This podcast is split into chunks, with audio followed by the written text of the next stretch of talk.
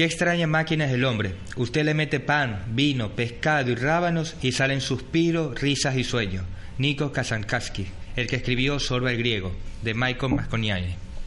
Bienvenidos, esto es Puerto Pymes. Todo comenzó como una idea. Una luz que se encendió en el puerto. Porque así pasó aquí, o sea, yo no tenía, tenía solamente la idea en mi cabeza y después de subir, bajar, sufrir, llorar, reírme, pasar sola meses y meses sin clientes. Puerto Pymes nació de la necesidad de crear contenidos importantes para el emprendedor. Siempre va a haber problemas, pero eh, creo que la clave, hay, dos cosas importantes. Una es buscar el objetivo, buscar el, el camino, enfocar qué es lo que quieres ser. Y lo otro es no claudicar. También de dar a conocer las experiencias de aquellos que no se dieron por vencidos.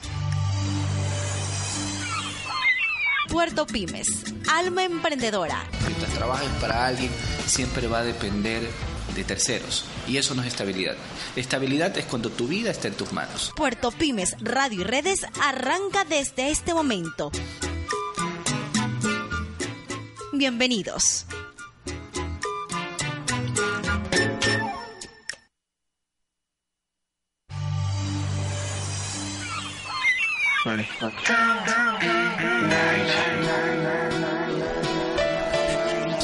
Emprendedora a la vanguardia. Emprendedora a la vanguardia.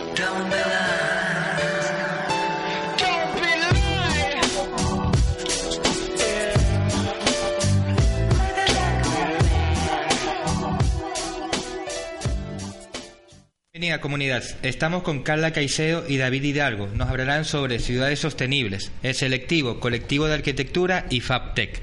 Empezamos contigo, Carla. Bienvenida.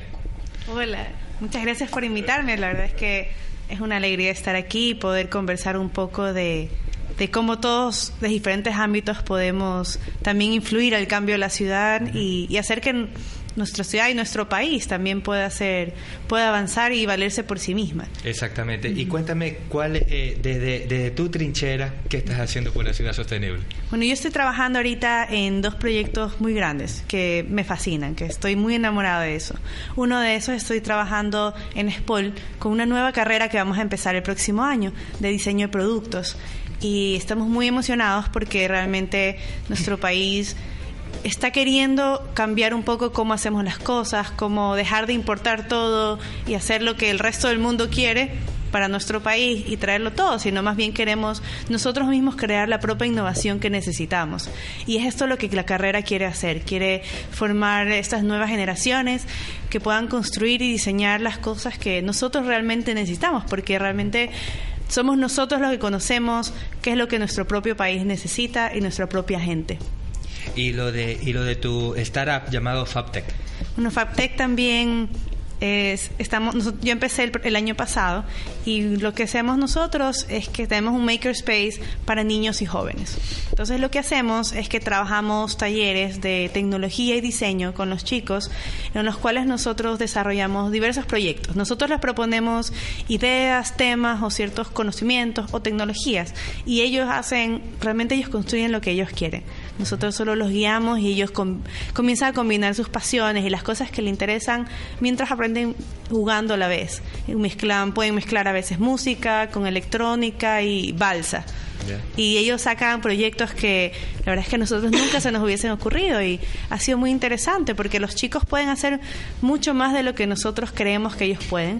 Incluso ellos utilizan muchas herramientas y herramientas, equipos que nosotros muchas veces a los chicos no les dejamos ni coger unas tijeras porque creemos que se van que se van a cortar el dedo, pero yo he trabajado con chicos desde los 10 años que utilizan han utilizado taladros, sierras, impresoras 3D. Y no ha pasado nada. No ha pasado nada porque ellos lo toman tan en serio cuando están trabajando que, siguen todas las reglas y más bien le meten mucha más pasión que los grandes, pero también le meten ese, ese sueño y esa creatividad y esa creencia de que todo es posible que solo lo tienen los niños. Ah, ok. David, y, cuéntanos sobre el colectivo, el selectivo.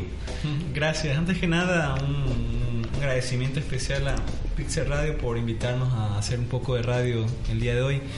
Eh, bueno, yo te podría contar un poco sobre el proyecto selectivo que ya tiene un tiempo que lo, llevamos a cabo, cinco miembros que lo conformamos. Eh, este proyecto nació con esta necesidad un poco de repensar la ciudad, que me parece que es el tema exacto que vamos a tratar un poco el día de hoy con lo de ciudades sostenibles, ¿no? un tema tan apasionante eh, y a días de lo que fue el Hábitat 3 en la ciudad de Quito, ¿no? que de alguna forma trazó una agenda urbana para el desarrollo sostenible de las ciudades en todo el mundo. De aquí a 20 años más todavía. Y bueno, la próxima será de aquí a 20 años, ¿no? Así que los que no estuvieron en Quito, pues ya la próxima vez les tocará viajar y no será tan cerca, ¿no? Pero en todo caso, eh, yo creo que lo que venimos trabajando con el selectivo, eh, como ya conversábamos, Héctor, es un poco el tema de la cultura arquitectónica y urbana, ¿no? Que suena un poco nuevo, algo tal vez no habitual, eh, que, que puede costar un poquito interpretar qué es exactamente, pero yo lo explicaría de la siguiente forma, ¿no? Es un poco como llevar este conocimiento de la arquitectura, eh, este saber de, eh, que está aquí ¿no? en el urbanismo, en la arquitectura, a la ciudadanía y que de alguna forma ellos puedan entender los beneficios que la arquitectura y el urbanismo tienen para mejorar la calidad de vida de las personas. A veces en lo cotidiano nos olvidamos un poco de, de la función real de la arquitectura y del urbanismo como tal y no logramos entender. Eh, los beneficios que esta puede traer si es correctamente aplicada. Eh, nosotros prácticamente hemos trabajado tres líneas de acción que son el arquitectónico, el urbano y el academicista.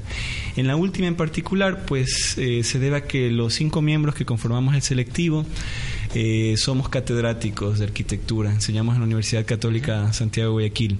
Y bueno, esa es una parte importante de nuestro rol como como personas que tomamos el tema de la ciudad con bastante seriedad, que es formar a futuras generaciones en estos temas de, ciudad y desarrollo. Claro, pero eh, más que hay un, había un, hay un, un refrán, un dicho que ya tiene más de dos mil años, que, que, sucedía, es como una ley que se implementaba en la persona que, que se le encargaba de construir algo y, y en ese caso fallaba o se derrumbaba, era asesinado él, su familia y todo y todo lo demás. Dice que es la ley de Talión, ¿verdad?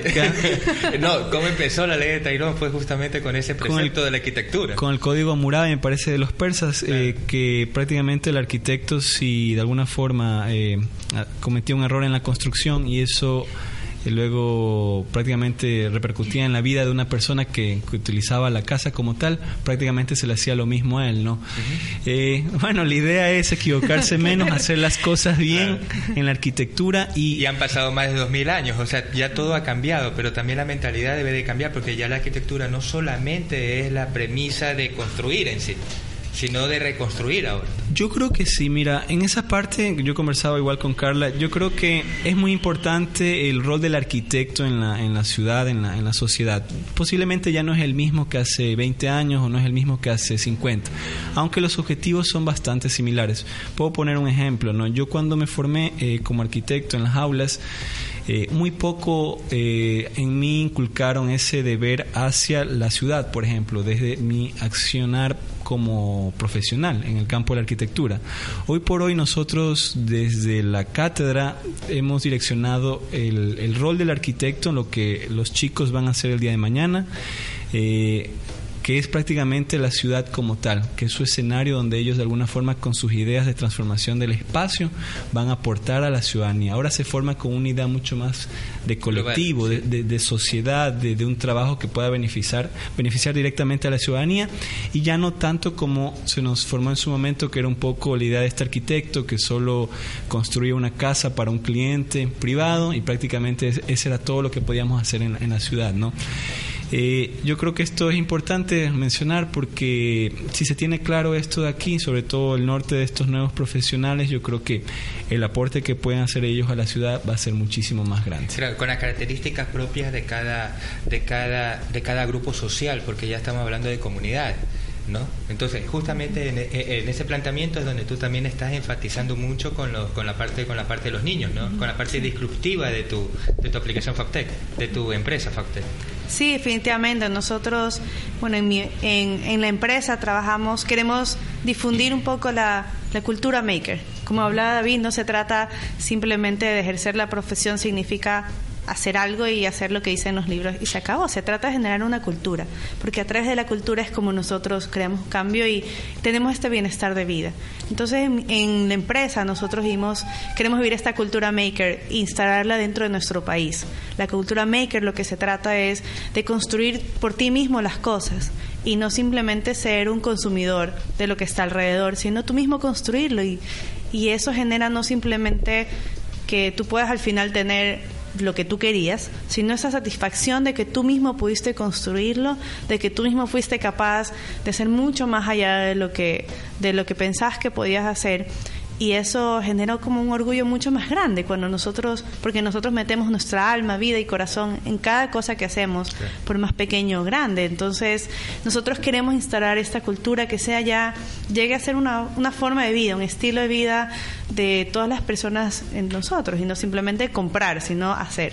Pero, pero justamente ahí aplicas las tres R, ¿no? Reutilizar, reusar, que justamente también bajo la plataforma de que tú también implementaste en su momento, cuando te hablé de los elefantes blancos que no se movían, entonces ustedes generaron algo parecido, y eh, ¿sí o no? Eh, sí, bueno, ahora que mencionas lo de reutilizar, yo creo que va mucho esto con el mensaje de la época, ¿no? Ahora, ahora realmente hay un hay una preocupación global sobre el tema del, consumismo, sobre el tema del cambio climático cómo, cómo todo esto de alguna forma está haciendo que nuestro ecosistema, nuestras ciudades eh, ya no se viva con la misma calidad de vida. Un todo esto creo que al final deteriora un poco la, la vida en sociedad, en ciudad, ¿no? Eh, esto que me mencionas sobre lo de la reutilización, pues por ejemplo nosotros en nuestra casa eh, eh, prácticamente construimos un mobiliario para generar un espacio cultural con pallets, algo que está a disposición muy fácil de conseguir. recuerdo que nosotros los, los, trajimos desde el sur, desde, desde el puerto de la ciudad, y el resultado fue que con poco con poco, sin invertir mucho, logramos dar un, lugar más a la ciudad para que se desarrollen espacios culturales. ¿no? Entonces, eh, yo creo que sí, hay que echar un vistazo ahora en el, reutilizar, en el rehabilitar y un poco olvidar la idea esa de construir más o, importar o, tener que importar o hacer algo nuevo porque siempre eso genera un costo no y ya la idea es pasar un poco de esa idea de, que todo debemos seguir como sacando los recursos de la tierra para seguir produciendo más para luego botar a la basura y, un círculo que realmente a la larga es insostenible sobre todo para la tierra porque sus recursos son, son limitados y un poco apuntar a lo que mencionas no que el reciclaje esta idea un poco de, de hacer algo que sea beneficioso para la ciudadanía, pero al mismo tiempo tenga una conciencia ambiental de optimizar nuestros recursos. Entonces realmente estamos, estamos muy conscientes de que el cambio, para generar ese cambio, es necesaria la cultura, indispensablemente. Sí, definitivamente. Eh, nos vamos con un tema ahorita de Raindrop Keep Falling on My Head, ¿ya? un clásico.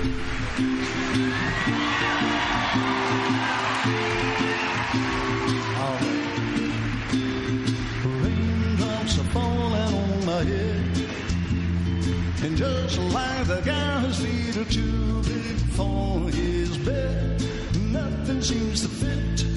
Those raindrops are falling on my head and they keep falling. So I just did me some talking to the sun.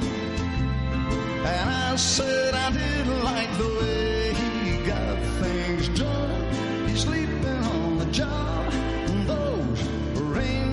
raindrops are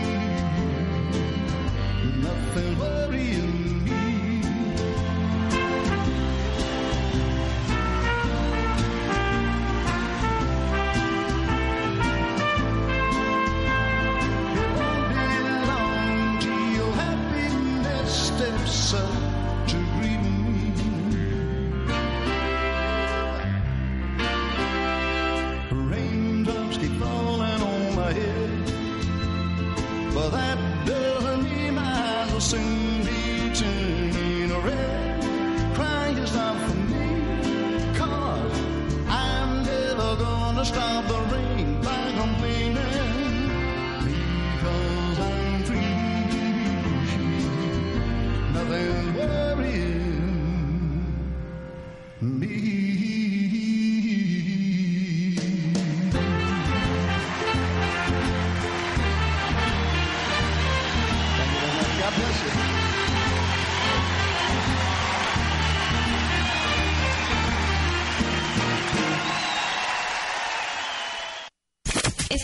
Escuchando Pixel Radio.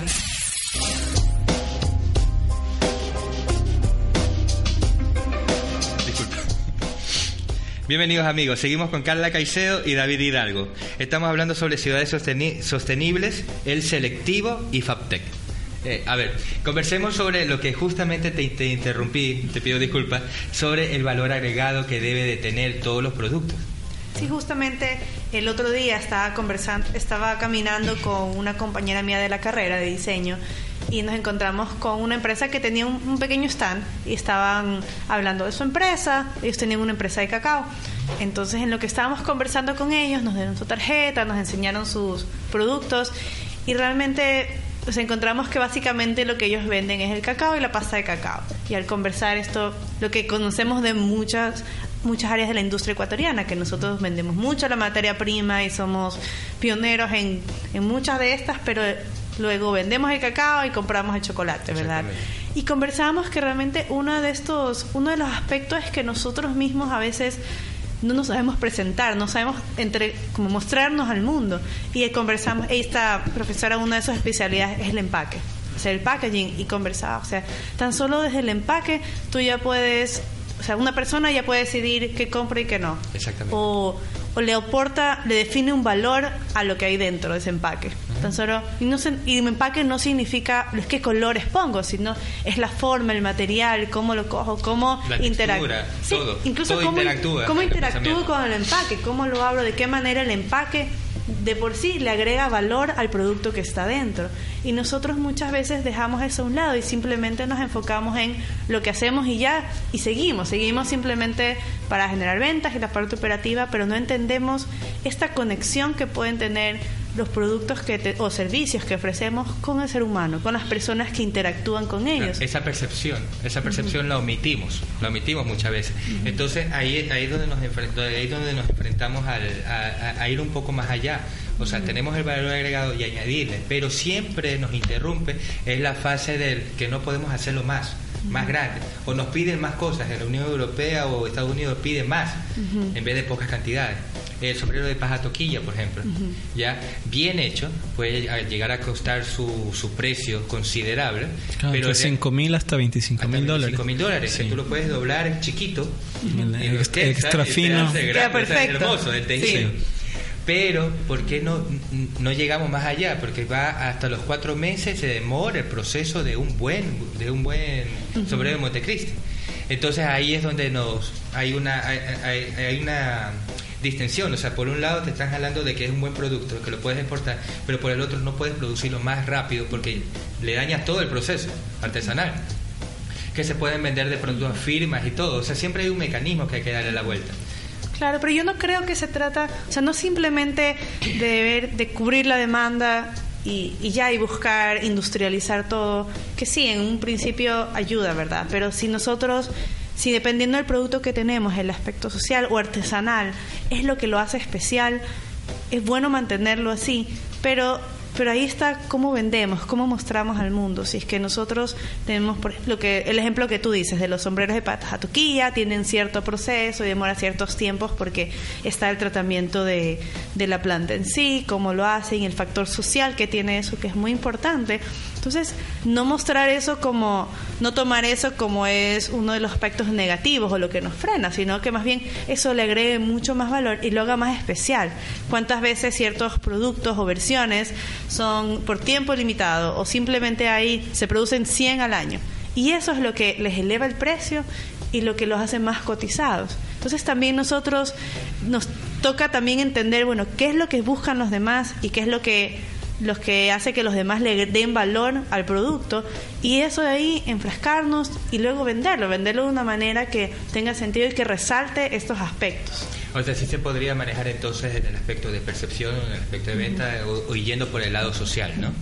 Sí, porque muchas veces, a veces los productos que nosotros comercializamos o los servicios que ofrecemos, nos centramos en qué es lo que nosotros creemos que la gente quiere o simplemente lo que nosotros sabemos hacer. Pero a veces nos falta conversar un poco con, con nuestros clientes, con los consumidores, o sea, con los usuarios, qué es lo que ellos quieren, qué es lo que ellos valoran. Y al entenderlos a ellos, nosotros podemos refinar qué es lo que nosotros estamos ofreciendo para ofrecer algo mucho mejor y que ellos van a valorar mucho más. Sí, yo ahí quería decir también algo. Eh, realmente coincido ahí con Carla. Creo que la calidad del producto es algo que, que todo cliente desea, todo, todo consumidor está buscando, ¿no? Eh, Sí, yo creo que uno de los grandes desafíos del país será trabajar ese valor agregado, que ya es un poco dejar a un lado esa figura de, de ser un país que solo exporta materia prima. O solo importa y compra cosas. O solo importa cosas con valor agregado de, de países desarrollados, eh, porque ahí hay un gran mercado laboral que no estamos explotando y definitivamente es una, es una injusticia para tantos profesionales talentosos en, en áreas creativas como como de negocios, administrativas, donde no existen estos espacios para poder crear estos productos con valor agregado de calidad y realmente eh, es un poco, definitivamente afecta a la economía, no, no mueve una economía local, no se diga nacional. Eh, sí, yo creo que en un futuro eh, la calidad de, lo- de los productos que se, que se hagan en el país debe ser mucho mejor. Concuerdo completamente con lo que dice Carla, no, no muchas veces es todo llevar a procesos de industrialización, sino más bien pensar qué es lo mejor para el consumidor. Se puede empezar con mercales- mercados locales, luego se puede llegar a una idea de tratar de exportar, ese sería el ideal. Yo recuerdo haber leído una nota eh, hace uno o dos años donde empresarios, jóvenes empresarios brasileros, eh, de alguna forma dejaban a un lado a los inversores que querían un poco invertir e inyectar capital en sus proyectos eh, de emprendimiento empresariales y ellos decían no, que preferían trabajar solos para no perder autonomía y no perder eh, la esencia de los productos que estaban colocando Claro, en el no se mercado. la libertad. en Sí, muchas veces estos proyectos, eh, estos procesos de de, hacer, de industrializar el producto y como tal pueden traer eso, no que se pierda un poco esa esencia que ganó un, un espacio en el mercado. O ¿no? el alma Entonces- del producto. o el alma del Claro. producto. Yo creo que ahí eh, hay que un poco pensar qué, qué es lo más correcto y, y apuntar a eso, ¿no? Pero, Porque pero ya llevamos hablando 50 años, si no es un poco más, de la matriz, del cambio de la matriz productiva. Se llenan la boca cada. Bueno, ahorita estamos en elecciones, otra vez se van a llenar la boca diciendo del cambio de la matriz productiva. Pero ¿y? O sea, realmente no se ha hecho nada en el proceso. Y mira que justamente Habitat 3 también, también habló del tema. ¿Ya? Porque, eh, porque si se sigue, sigue manejando, si sigues haciendo las mismas cosas, no esperes resultados distintos. Entonces eh, va a llegar un punto en que, en que se va a pedir y, y yo creo que es, la, eh, que es la gente que está atrás, los gestores de cambio, o sea, gente como ustedes que están moviendo todo, todo este eh, cambio de paradigma, es que se tiene que trasladar eso para las nuevas generaciones. O el mismo, mismo mercado ya va a empujar para que se cambie ese proceso, ¿no?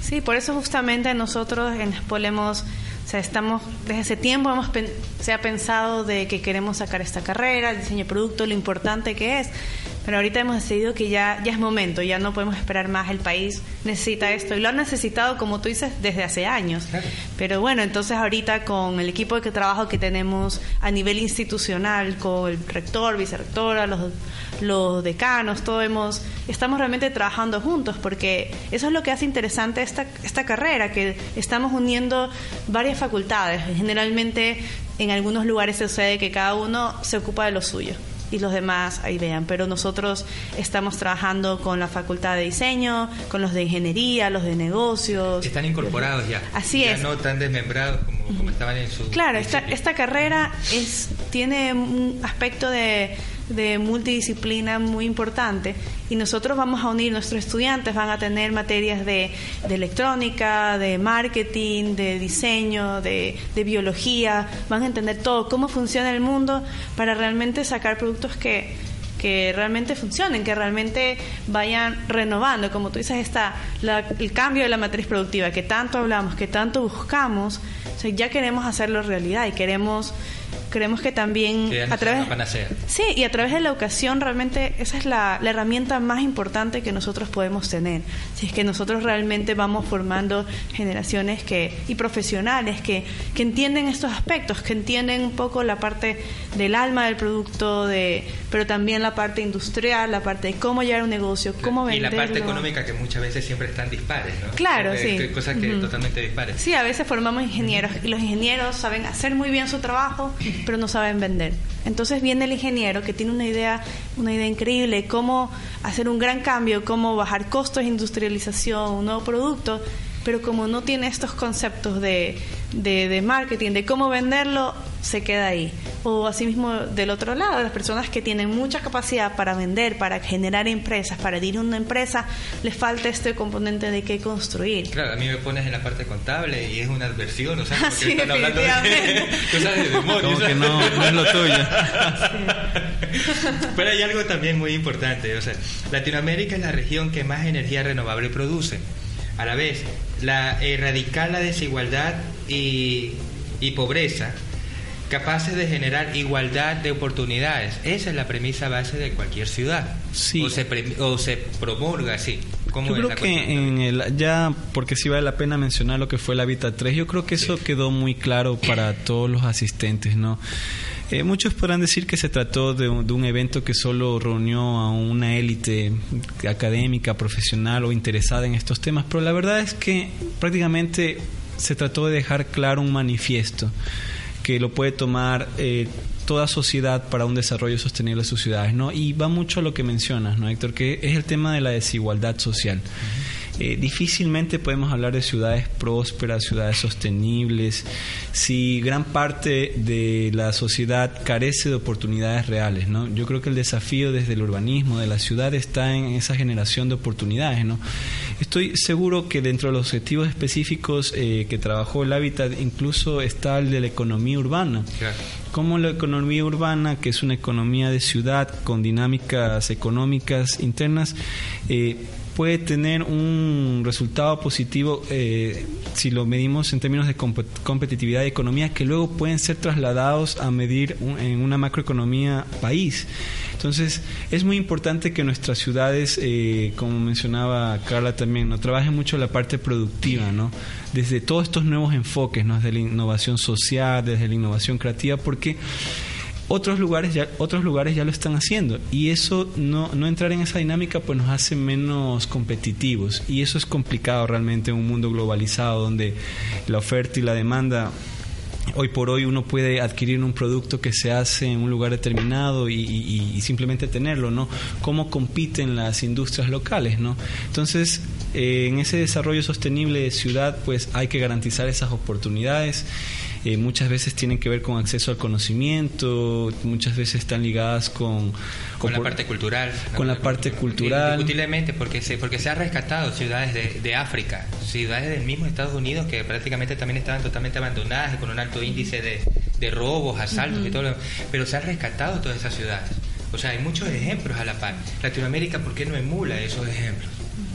Sí, yo creo que también la parte, justo algo que conversábamos hace un rato acerca de, de cómo creas espacios para, el- para las personas, un espacio que favorezca el bienestar de las personas. Creo que va de la- mucho de la mano con, con esta igualdad, igualdad para todo el mundo. O sea, por ejemplo, crear espacios públicos en los que no necesites necesitas estar en un barrio exclusivo, ni comprar cosas, ni simplemente un lugar donde tú puedes estar a pasar el tiempo, a disfrutar con tu familia, a relajarte, pero un lugar seguro, un lugar donde, donde no tengas que estarte preocupando porque te van a robar o que llevas, lo que otro. Yo creo que eso influye muchísimo en esto. Ahorita realmente yo creo que los espacios públicos, hasta cierto punto, depende mucho de las clases sociales. En ciertos lugares los que tienen más dinero se van a un espacio, los que tienen menos dinero se van a otros en diferentes sectores. O incluso yo a veces veo espacios que están, o sea, que a mí me encanta. Yo yo cada vez que escucho o paso por estos parques de agua Yeah. que el municipio hizo en, en diferentes barrios, yo me muero de ganas por ir y jugar. Claro, ya a mi edad no creo que me van a Ah, permitir. está- a, a ver, tampoco somos viejos. No me van a permitir. Pero a mí me encantan esos. Yo creo que tienes derecho a ir. Yo también Ya, creo. Cuando vaya nos invita para, para ver. ¿sabes? Sí, yo creo que deberían eso, hacer esos espacios también para adultos y no solo para los niños. Porque son divertidísimos. No, pero, Pero- pero, pero, justamente cuidando, cuidando la reserva, y disculpa que te interrumpa, cuida- cu- cuidando el dinamismo de cada, de cada clase social. Yo creo que cada uno tiene su encanto, su encanto particular. O sea, eh, tú te vas caminando por el sur, o, sur, o sureste, o, sur, o suroeste de la ciudad, tú te encuentras con un dinamismo, obviamente, con barullo, con bulla, con toda, la- Sí. con toda su, con, con toda su idiosincrasia alrededor del tema. Pero ese es su mundo, ese, ese es el espacio. Se puede respetar y mantener los otros espacios con las otras personas. Debería, ¿o no? Yo ahí diría lo siguiente, que este mencionas este, esta parte de la ciudad que es el suroeste de Guayaquil, por ejemplo, ya un poco aterrizando, aterrizando eh, esta conversación. Eh, bueno, si uno camina por estos lugares va a encontrar gente emprendedora, eh, gente muy amable eh, y gente con un potencial que puede aportar de muchas formas a la sociedad. Sin embargo, es un poco injusto a la final eh, caminar por estos lugares y ver que no cuentan con espacios públicos de calidad o, o equipamientos que les permitan desarrollarse mejor como personas y dentro de una colectividad. Justo conversábamos, Héctor, hace un momento que una de las claves principales del desarrollo personal creo que están en la lectura y, y en el viajar, ¿verdad? Viajar posiblemente demande de recursos para poder comprar un ticket aéreo e irme a, alguna a algún lugar del mundo. Pero la lectura es mucho más eh, asequible, ¿verdad? Porque es tener acceso a un libro y poder un poco enterarme de lo que muchas personas han escrito sobre temas varios, ¿verdad?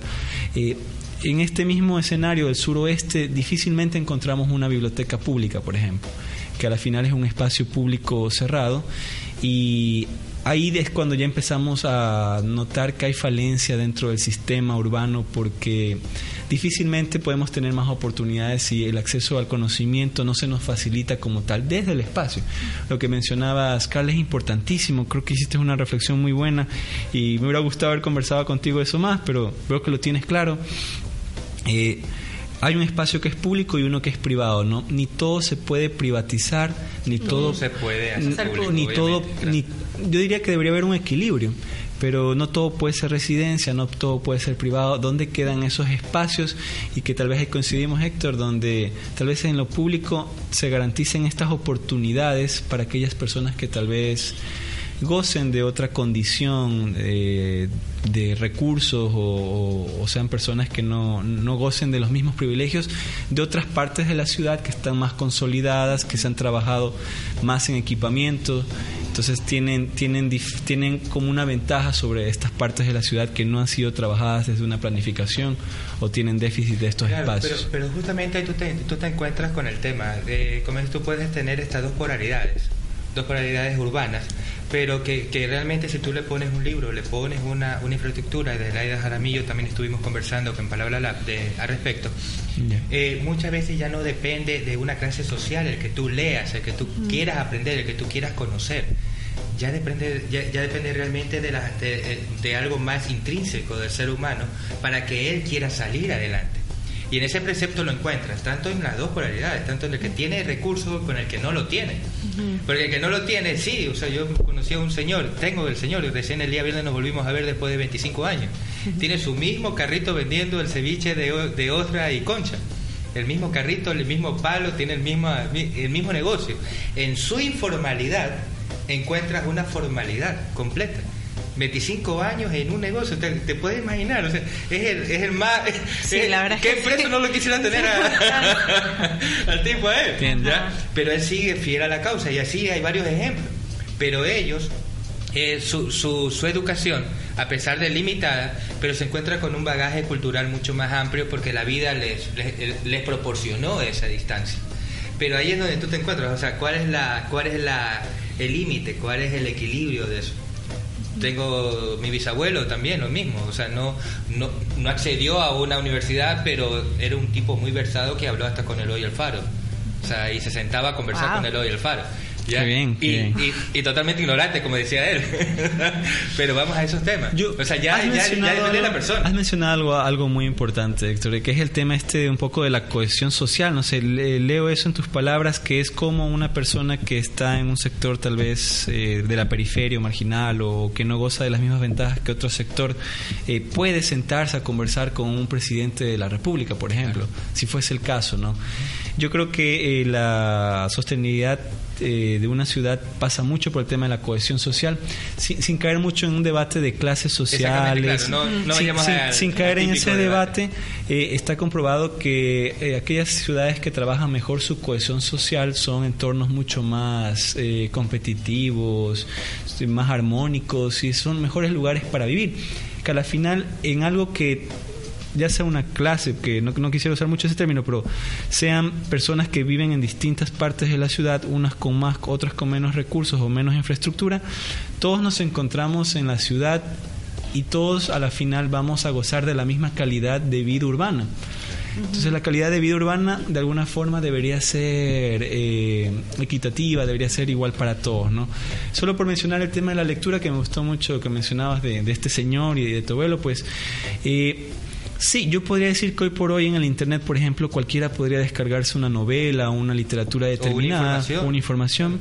Ahora no hay fronteras para, no hay barreras para el tema de- del conocimiento, pero no está de más eh, tener espacios tangibles. Y hablo ya de Y que arquitectura. esa brecha digital, o sea, que, que Eh, la posiblemente en, en esa arquitectura, en una biblioteca, por ejemplo, eh, y te hablo con un ejemplo concreto que son lo que lo que pasa en la ciudad de Medellín, por ejemplo, Ajá, ¿no? claro. Que en su momento quedó como primer lugar en ciudad innovadora, eh, ganándole a Nueva York y a Estambul. Una de las cosas que más eh, eh, eh, o sea, orgullecía a, las personas que trataban de, explicar qué había pasado con, Medellín era la incorporación de estas bibliotecas en, en estos barrios marginales, donde, bueno, esas mismas computadoras con internet estaban en esas bibliotecas, eh, eh, prácticamente habían espacios para la integración comunitaria y desarrollo de talleres como danza y pintura. Yo recuerdo haber visitado esta ciudad y eh, recuerdo que estuve en el barrio de Santo Domingo, donde está el Parque Biblioteca España, y fue muy grato ver cómo realmente los niños de la comunidad, un- te hablo de un barrio que, que nosotros diríamos acá que sería algo marginal, de un, de un aspecto un poco bello en esa informalidad, pero diferente a esa, esa idea de ciudad que ten- podríamos tener. Pero era muy grato ver cómo niños llegaban a este espacio y sacaban sus cuadernos y empezaban a dibujar, o sacaban un libro y empezaban a leer ahí en el espacio público. Y uno era espectador y al rato se contagiaba de esto positivo que veía de una persona que estaba ahí, ¿no? Entonces, creo que esa parte es muy importante. Creo que la cultura debe ser uno de los ejes de desarrollo que a ratos, por ejemplo, en el caso de Guayaquil, no ha sido tomado con mucha seriedad. Yo creo que los esfuerzos en el campo de la cultura se podrían triplicar muchísimo y los resultados que podríamos tener podrían ser realmente maravillosos Claro, para una ciudad con, con- tanto talento como, como es eh, las personas aquí en Guayaquil, ¿verdad? Sí, es que yo también creo que el, por ejemplo, el, el amor a leer y, y esa, ese poder coger un libro y leer y aprender no realmente no influye ni siquiera en el aspecto económico, porque yo conozco tantas personas de distintos niveles que no leen simplemente porque les da pereza o no les gusta, lo que sea, pero realmente yo creo que se trata más que construir más bibliotecas o esto, se trata de entender, bueno, cómo es nuestra cultura, cómo es el ecuatoriano, cómo es el Como dice guayaquileño. David, que se acerquen. Ahora, Sí. ahora ya ellos ya, ya no se acercan. No, no, no, nosotros como biblioteca, como cultura, como todo, vamos a ellos. Vamos Sí, a mí me encanta. Exactamente. Y, y trasladarnos en su mundo eh, eh, y sacar lo mejor de Sí, ellos. que los libros Sacar puedan salir Yo- de sus cuatro paredes Claro. Sí. y lleguen al mundo. ¿Cuántas? Aquí tenemos tant- algunas bibliotecas públicas que son gratis, pero la gente simplemente pasa enfrente Claro. buscando un libro y, y estar todo el tiempo, incluso a mí, o sea, sí, te- es muy práctico tener el libro en el teléfono y lo que sea, porque No puedes hay llevar- nada como leer un No, libro. no hay nada como, no hay nada como pasar la no hoja y leerlo y No, los tenerlo placeres de la vida. manos. Carla, yo quería acotar algo, mira que el tema, eh, cómo, cómo está avanzando. Eh, claro, por ejemplo, tenemos la biblioteca pública, la municipal, ¿verdad? Que está, está en el centro de la ciudad, pero hay que un poco buscar las nuevas centralidades urbanas, ¿no? Posiblemente para aquellas personas que vivimos centro, centro-norte, la biblioteca municipal sea una opción cercana en movilidad y desplazamiento, pero tendríamos que analizar, por ejemplo, si estaría cerca para una persona que vive, vive en en el la suroeste o la perimetral, ¿no? Que viene a entrada de la 8, o sea, imposible. Entonces, que ¿cómo lle- llevamos esto mismo que está pasando en el centro a estos distintos lugares, no? Solo por, por volver a tocar el tema de Medellín por dos cosas, bueno, a la final ellos lograron combatir la inseguridad, ¿no? La, la alta tasa de, de homicidios que había en Medellín, sobre todo por el tema del narcotráfico. Y, bueno, logran un poco combatir esto a través de la cultura, ¿no? La idea era que los niños y los jóvenes dejasen las armas por los libros y en la praxis sucedió, porque hay indicadores que lo pueden medir, ¿no? Y por otro lado, eso que mencionas, Héctor, me parece muy valioso, ¿no? O sea, cómo, cómo debemos de buscar esa ciudadanía, eh, lanzar un puente para poder crear estos espacios, estas conexiones, esta interacción, esta innovación social. eh, y esto creo que es posible desde el urbanismo, ya que estamos Claro, tocando el tema de- lo sí, sostenible, porque hay algo que se ha aplicado en Medellín que es muy positivo, que es este urbanismo pedagógico. Ustedes dirán, pedagogía, urbanismo, ¿qué puede ser esto? A la final, este urbanismo pedagógico modifica y potencia y mejora hábitos y costumbres del ciudadano. Creo que lo peor que podría pasar para una sociedad es que este espacio público no saque lo mejor de nosotros, como mencionabas hace un rato, sino más bien todo lo contrario, nos tenga en un estado, en una condición que hay desinterés, O sea, un estado beta prácticamente hay un, siempre. de- de- un desinterés total, una falta de importancia sobre, sobre esas potencialidades que podría darnos el espacio público. Entonces, ese urbanismo pedagógico puede potenciar nuestros comportamientos para con la ciudad y para con los demás habitantes que, que están porque yo con creo nosotros. mucho yo creo mucho en la cultura y la he creído siempre. Y como es porque porque no necesariamente una persona instruida ya se eh, eh, es, cultu- eh, es culturalmente Claro, no es lo mismo. no es lo mismo no es lo mismo. O sea pudiste tener la suerte de tener una instrucción pero eso no significa que seas que seas culturalmente apto o que seas culto.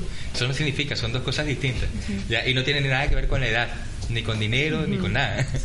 ¿Ya? Nos vamos a un espacio que ya me están guiando el ojo por acá, con dos camas vacías de María Jiménez y Sabina. Ok, disfrutémoslo.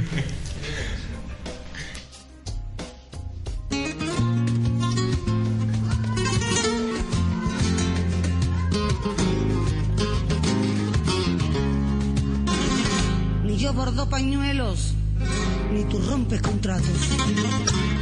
Ni yo mato por celos, ni tú mueres por mí. Y antes de que me quieras, como se quiera un gato, me largo con cualquiera que se parezca a ti.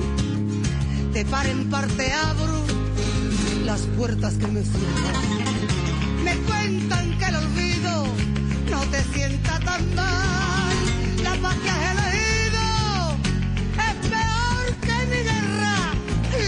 pudo haber sido y lo que nunca será.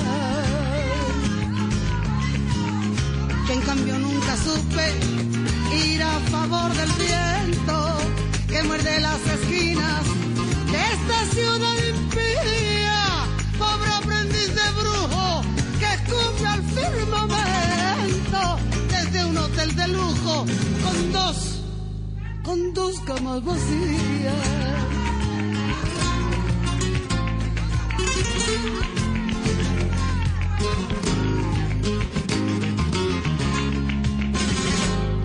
¿Quién hará tu trabajo debajo de mi falda? La boca que era mía, ¿de qué boca será? El roto de tu ombligo ya no me da la espalda. Cuando pierdo contigo las ganas de ganar. Como pago al contado, nunca me falta un beso.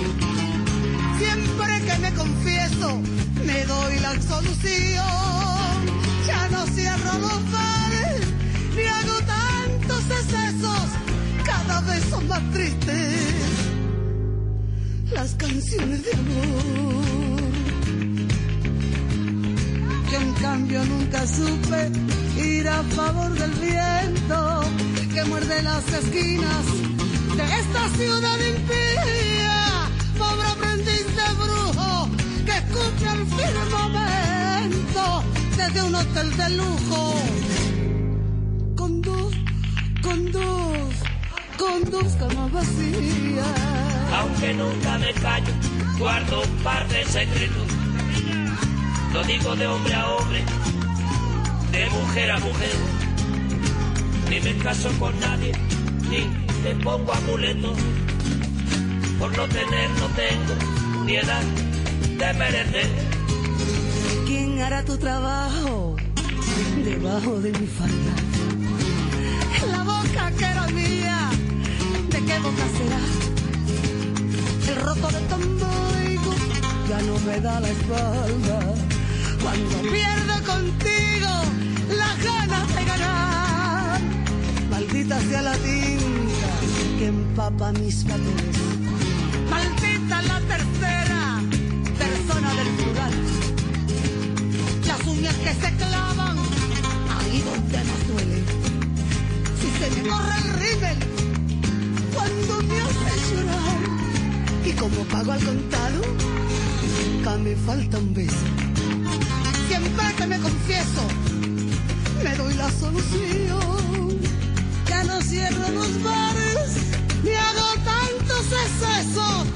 Cada vez son más tristes las canciones, las canciones de amor.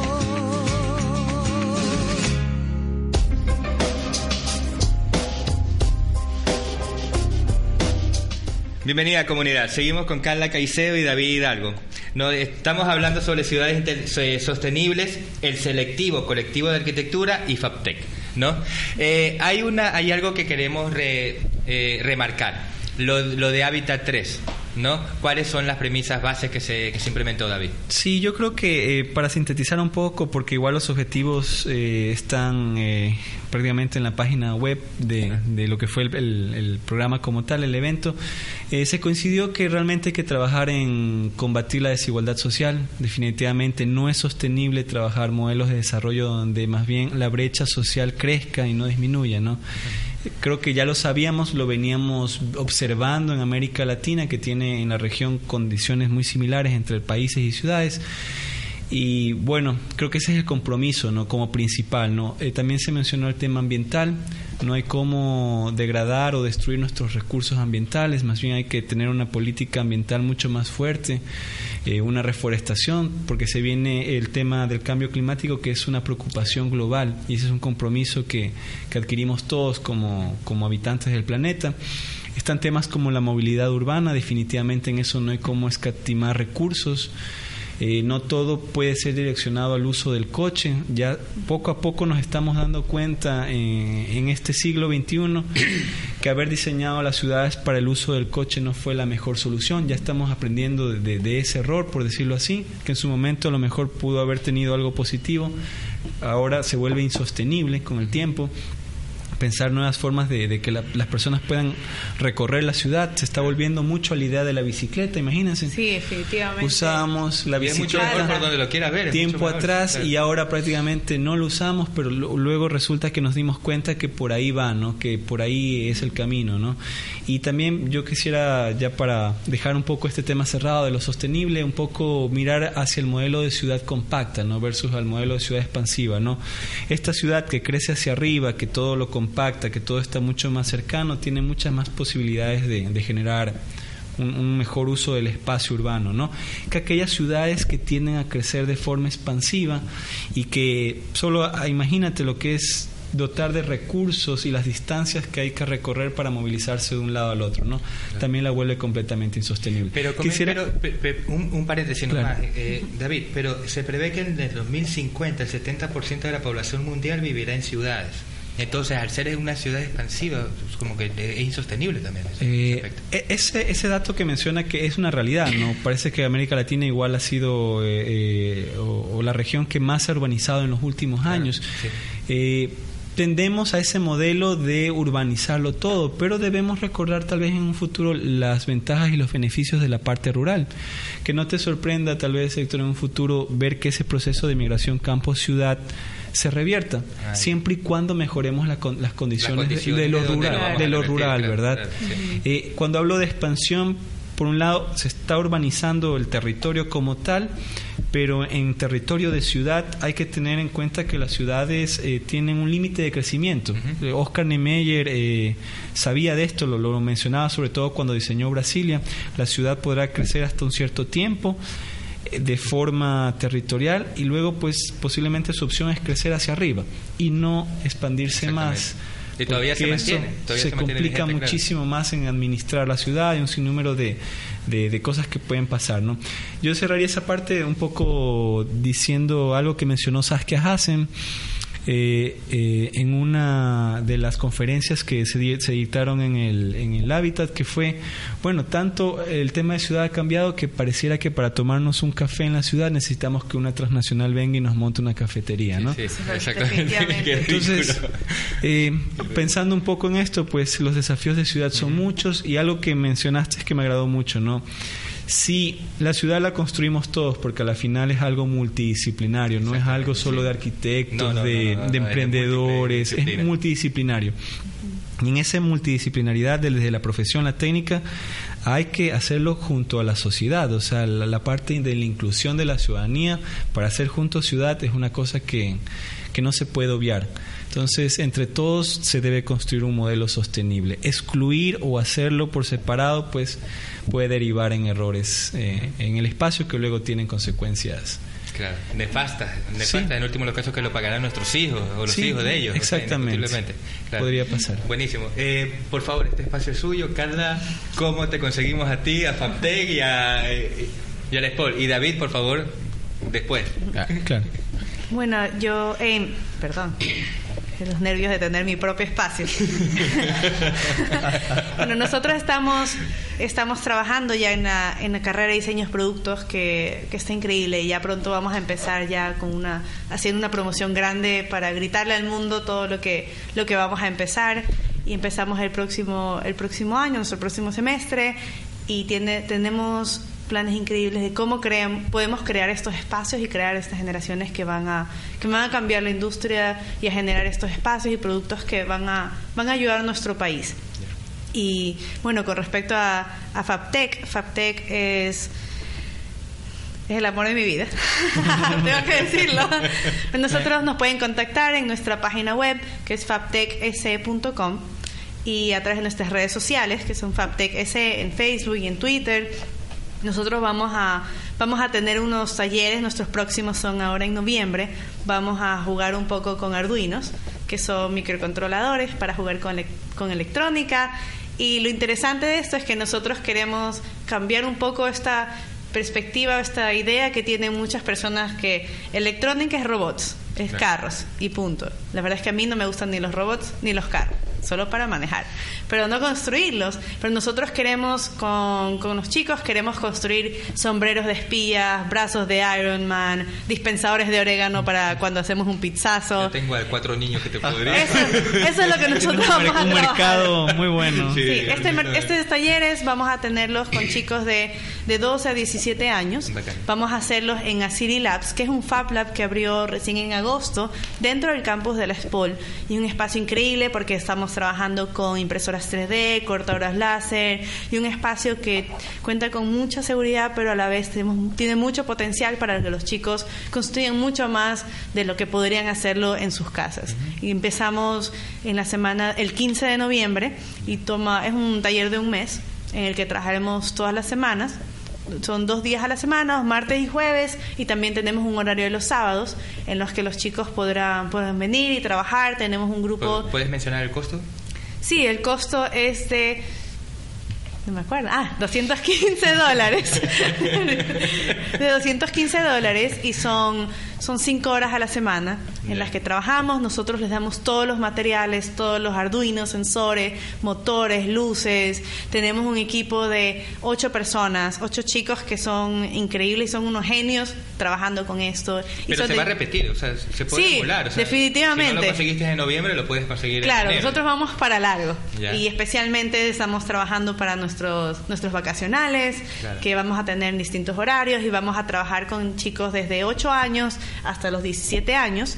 Así que sí, Y- se vienen y niños de muchas 40 cosas. años, para que 50, algo Con eso, estilo. con eso ya vamos a trabajar con otro lado, junto con los de Asir y probablemente haremos cosas así. Ok, buenísimo. David, por favor, tu espacio. Sí, yo quería contarles un poco eh, dónde nos pueden encontrar. Eh, nosotros tenemos nuestra casa taller en Urdesa, en la calle Segunda entre Ficus y Las Monjas. Esta casa taller tiene esta idea de ser como un espacio comunitario donde funcione como un tanque de ideas, ¿no? Con un enfoque de ciudad, ¿no? Todo lo que pueda hacerle bien a nuestra ciudad, pues es escuchado, es conversado, es planificado y, y- y puede ser tomado en cuenta para uno de nuestros proyectos. Nosotros trabajamos también mucho con lo que son artistas, nos interesa mucho que la ciudad también se laborde desde lo artístico. Y yo creo que la experiencia hasta ahora ha sido bastante provechosa. Eh, la idea cuando creamos el selectivo con los muchachos tiempo atrás es que también esto se replique en otras ciudades de la costa. Yo creo que este trabajo que hacemos nosotros bien podría estar sucediendo ahora mismo en Babahoyo, Quevedo, Puerto Viejo, Esmeraldas, eh, Machala. Y la idea es esta, ¿no? Poder generar estas redes de trabajo, que posiblemente compartamos experiencias de ciudad similares y que podamos sacar proyectos en conjunto para el beneficio de, de- nuestras ciudades.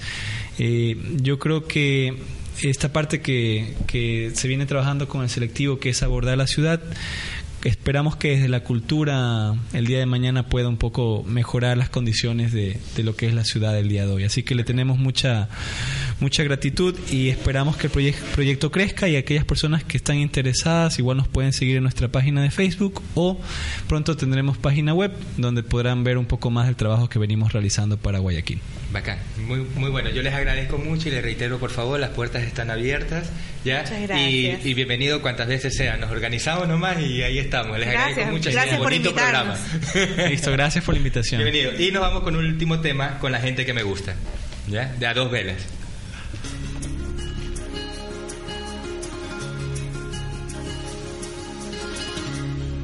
Con la gente que me gusta, me dan las claras del alba, compartiendo madrugada, palabras, risas y luna.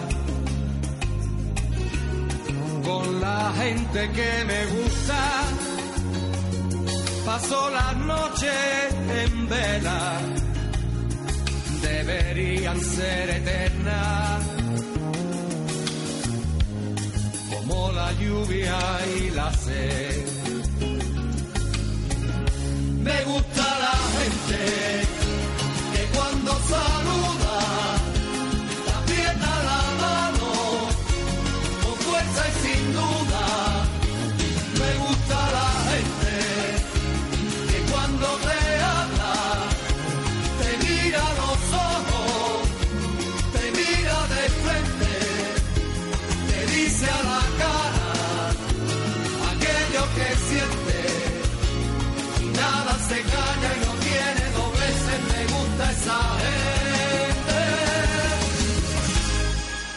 la gente que me gusta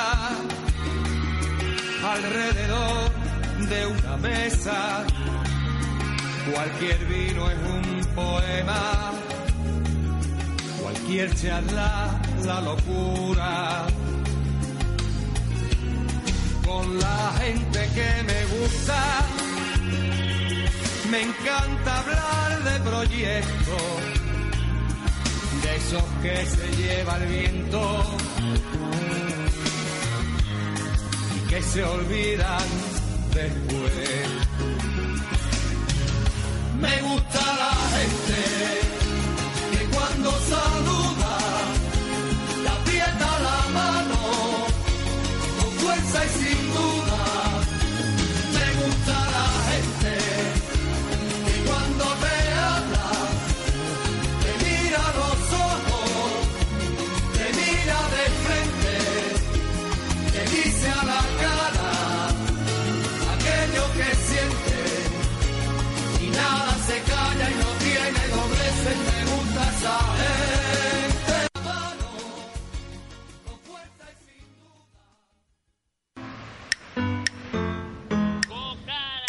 Todo comenzó como una idea. Una luz que se encendió en el puerto. Porque así pasó aquí, o sea, yo no tenía, tenía solamente la idea en mi cabeza y después de subir, bajar, sufrir, llorar, reírme, pasar sola meses y meses sin clientes. Puerto Pymes nació de la necesidad de crear contenidos importantes para el emprendedor. Siempre va a haber problemas, pero eh, creo que la clave, hay, hay dos cosas importantes. Una es buscar el objetivo, buscar el, el camino, enfocar cuál- qué es lo que quieres ser. Y lo otro es no claudicar. También de dar a conocer las experiencias de aquellos que no se dieron por vencidos. Puerto Pymes, alma emprendedora. Mientras trabajes para alguien, siempre va a depender de terceros. Y eso no es estabilidad.